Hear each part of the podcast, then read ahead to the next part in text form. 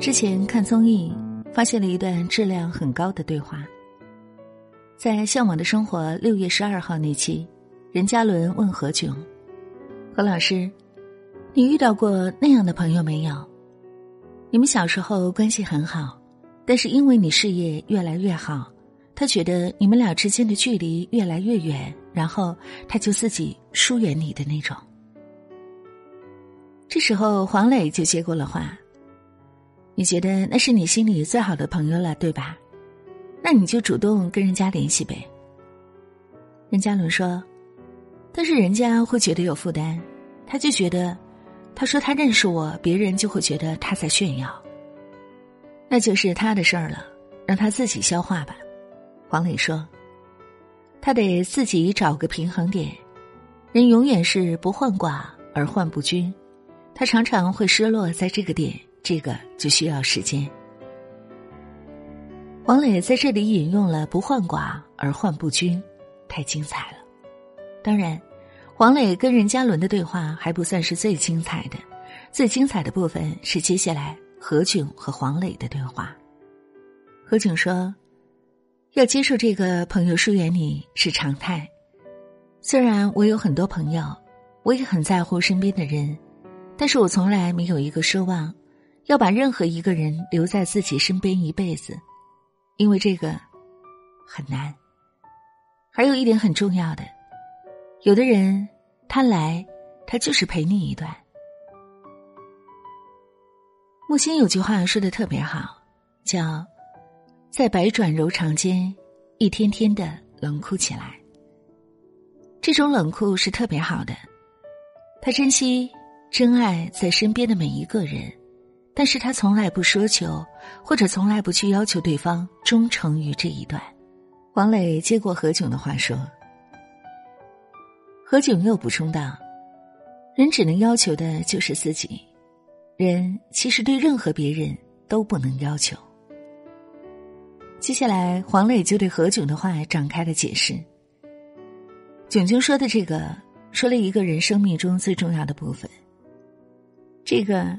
也跟爱情、婚姻是一样的，就是你尽量要在面对友谊、爱情、婚姻的时候，要学会模糊一点。你一清楚，你就变成苛刻了，变成计较了，这样特别麻烦。你看，炯炯交了这么多朋友，他最牛的地方就是从来不去计较对方的任何事情。所以，每个人跟何老师最大的感受叫什么？就是安全感。因为何老师知道这事儿，没有谁会陪你一辈子。这话说的太好了，这个世界属于你，与他人毫无关系。这一个小片段，可能是我觉得这期节目里最精彩的部分了。一个人要是真的能彻彻底底搞懂了这几句话，那么他真的就不会为情所困了。人们经常说。听了很多道理，但依然过不好这一生，为什么会这样呢？因为你听的道理太多了，但就是听过而已，没有做到知行合一。人其实不需要懂太多的道理，能把一两句话吃透当成信仰，就已经能解决人生大部分的问题了。我们一起来看一下任嘉伦、黄磊、何炅的对话中提到的那几句简单的话。你要是听懂了，人生感情的事儿就没什么好困扰的了。我现在就不困扰了。不患寡而患不均，这是《论语》里的一句话，意思很简单，就是人不怕穷，就怕有人比自己有钱；人不怕丑。怕的是别人比自己好看，人不怕矮，怕的是别人比自己高；人不怕无能，就怕别人比自己厉害。像任嘉伦说自己出名了，他原来的朋友疏远他，给他造成的这种困惑，几乎每个人都会有。但我们通常都是任嘉伦的朋友，而不是任嘉伦。任嘉伦的困惑都不叫困惑。最多只能叫感伤，偶尔感叹一下就没了，也不会真的天天拿这个当回事儿。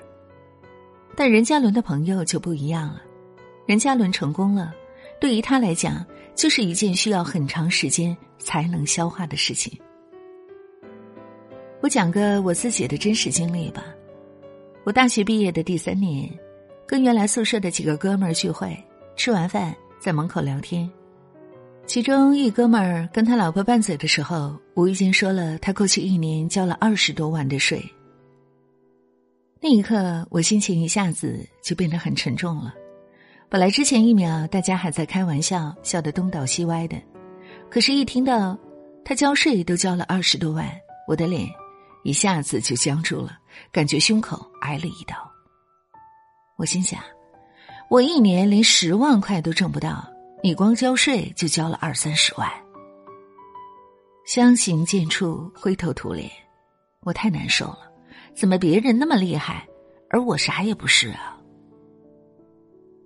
那一刻，我想起大学毕业的时候，大家互相送别，祝福彼此前程似锦。祝你前程似锦，真的是一句虚情假意的客套话。你的朋友要是真的前程似锦，你会真的打心底为他高兴吗？反正我就做不到，至少在听到他前程似锦的那一两秒钟。我做不到。就像王尔德讲，任何人都能对朋友的不幸感到同情，但要销售一个春风得意的朋友，则需要非常优良的天性。别人的优秀，尤其是亲朋好友的优秀，会带给我们很大的压力，因为人活着总是想要证明自己是重要的，人家的重要显得我一点都不重要了。这种嫉妒其实不只是存在于朋友间，亲人、情侣、夫妻、前任之间也是如此。在我们对前任的感情中表现的最为明显。你跟你对象分手了，他要是过得不好，那你会说希望他真的幸福，希望他能找到心爱的人。可是，假如他真的过得开心死了，天天秀恩爱，你还能打心底里为他感到高兴吗？你不会。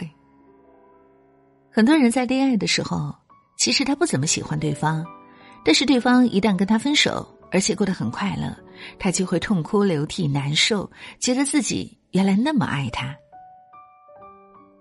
亲爱的，你这不是爱，这只是你被刺痛了而已，只是别人的好映衬了你的糟糕。假如你过得比他还好，你还会觉得？你很爱他吗？你不会。一般而言，只有我们自己过得比别人好，才会心甘情愿的祝福别人过得好。所以，如果你想伤害一个人，无论你想伤害谁，最简单粗暴的办法就是你过得比他好多了，他就会难受。我去年写了一句自认为很棒的话，叫“人活在世上”。几乎一切行为的根本目的，就是试图去验证自己的重要性和正确性。马云很有钱，但你不会因为他有钱而难受，因为他不在你的圈子里。他再多出两千个亿，也影响不了你的重要性。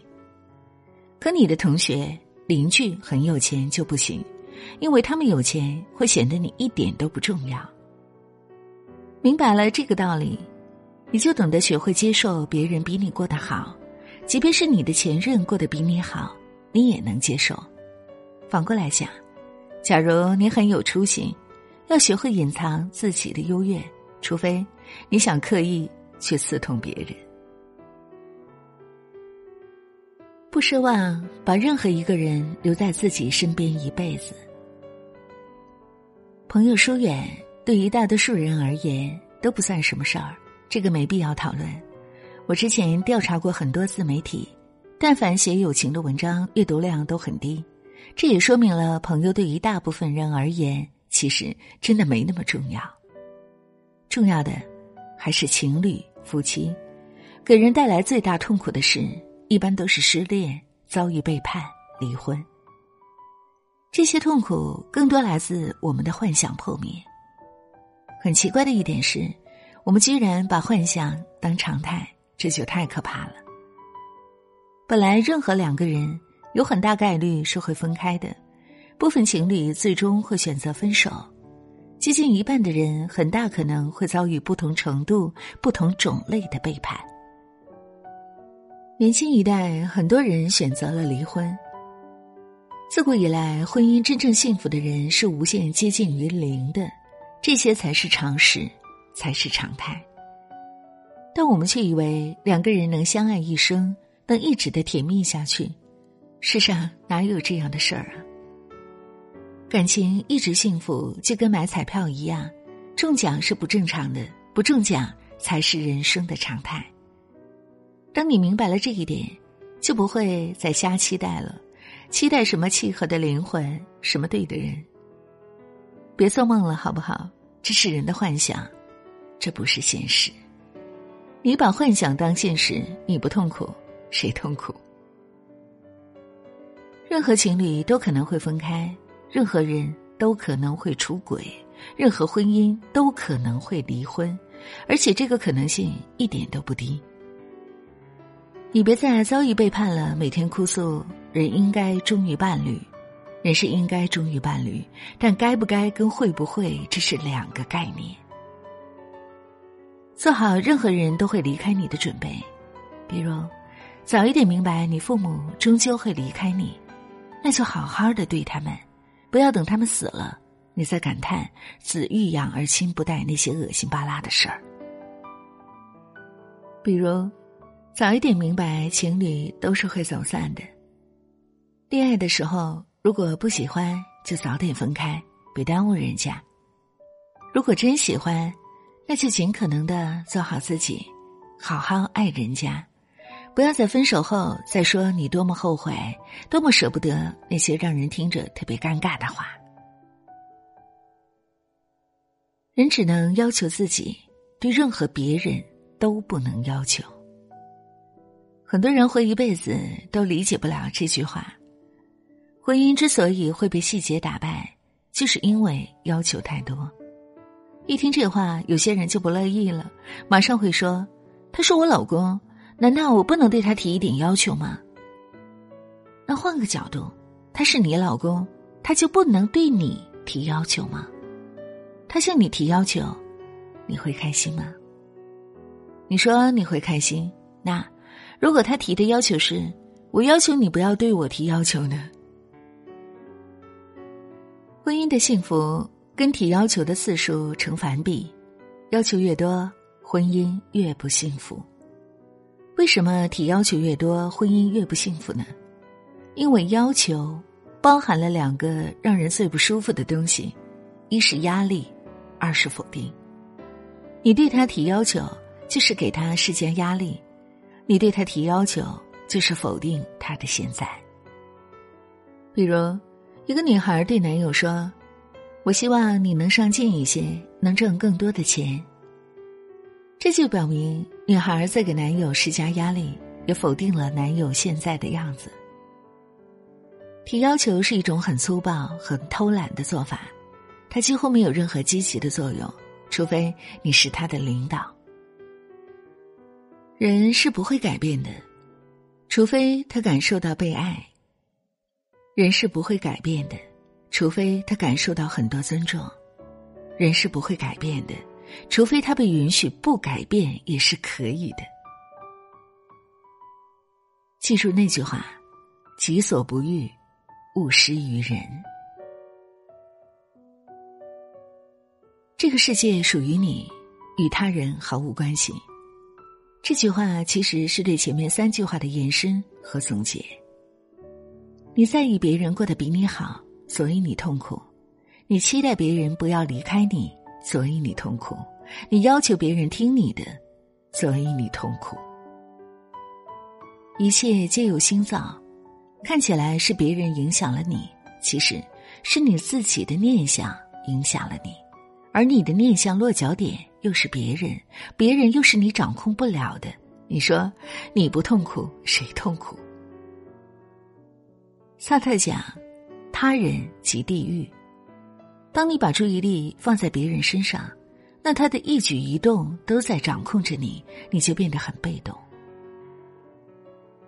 所以，我不认为结婚是一家人嫁一家人，一家人嫁一家人，可是用来描述客观现实，但不能用作思想指导。其次，我觉得婚姻是两个人的事，婚姻是两个人的事这句话。应该由第三方来说，而不该由婚姻中的任何一个人说。对于具体的某一个人，婚姻就是一个人的事儿。你要不要结婚？你要跟谁结婚？你要不要离婚？其实你都可以做到你自己说了算。别抱怨婚姻中的另外一个人，因为你本可以选择不结婚。结婚遇到什么样的人？那是你自己的选择产生的结果，出现裂痕，过不下去了，你可以选择继续隐忍，或者好心分开。过不下去又不想分开的，只能是自己选择继续痛苦。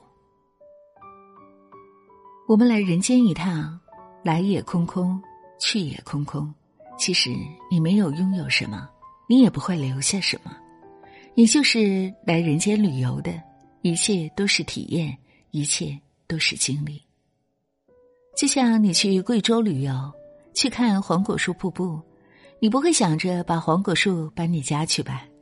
你很清楚自己的身份就是一个游客而已。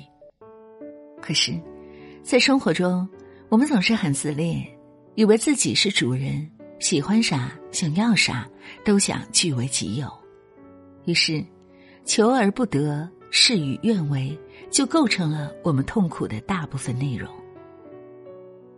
但如果你明白人生就是一个无限游戏，它的终点就是死亡，那就不存在结果的说法。把人生比喻成旅途，是一个伟大的创举。旅游是不讲结果的，不是你走半天结果收获了什么，唯一重要的是你在这个过程中的感受。尽可能不要违背自己的意愿就好，尽可能不要被别人打扰就好。两个人，不管是朋友还是同学，不管是父母还是夫妻，能好就好，不能好就自己过自己的，有那么难吗？为什么非得要绑在一起？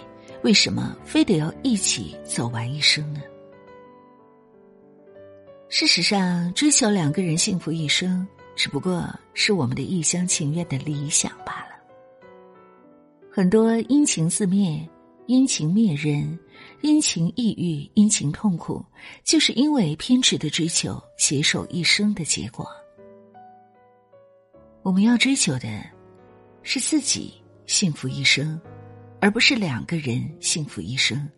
两个人幸福一生，是对一个人幸福一生的补充，而不是前提。你还记得吗？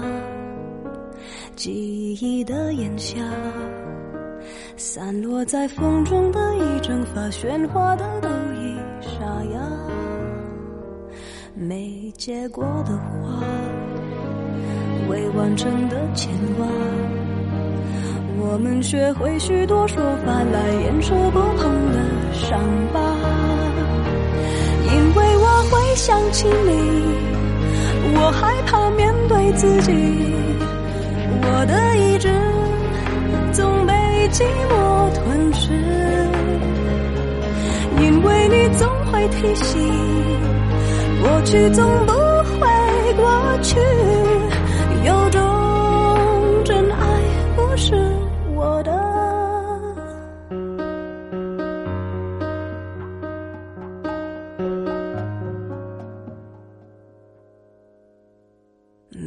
结过的话，未完成的牵挂，我们学会许多说法来掩饰不碰的伤疤。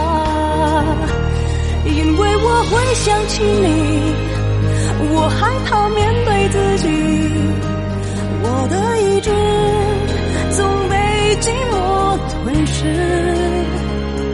因为你总会提醒。过去总不会过去，有种真爱不是我的。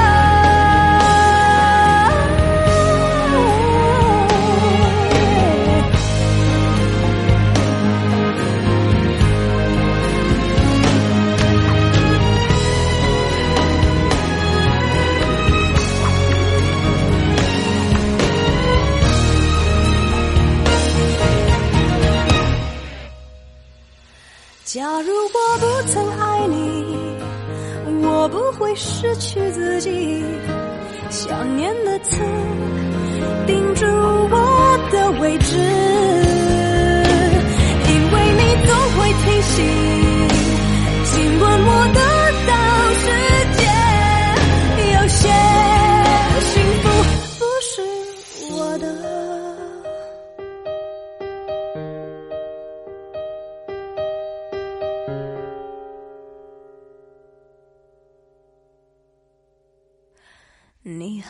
记得吗？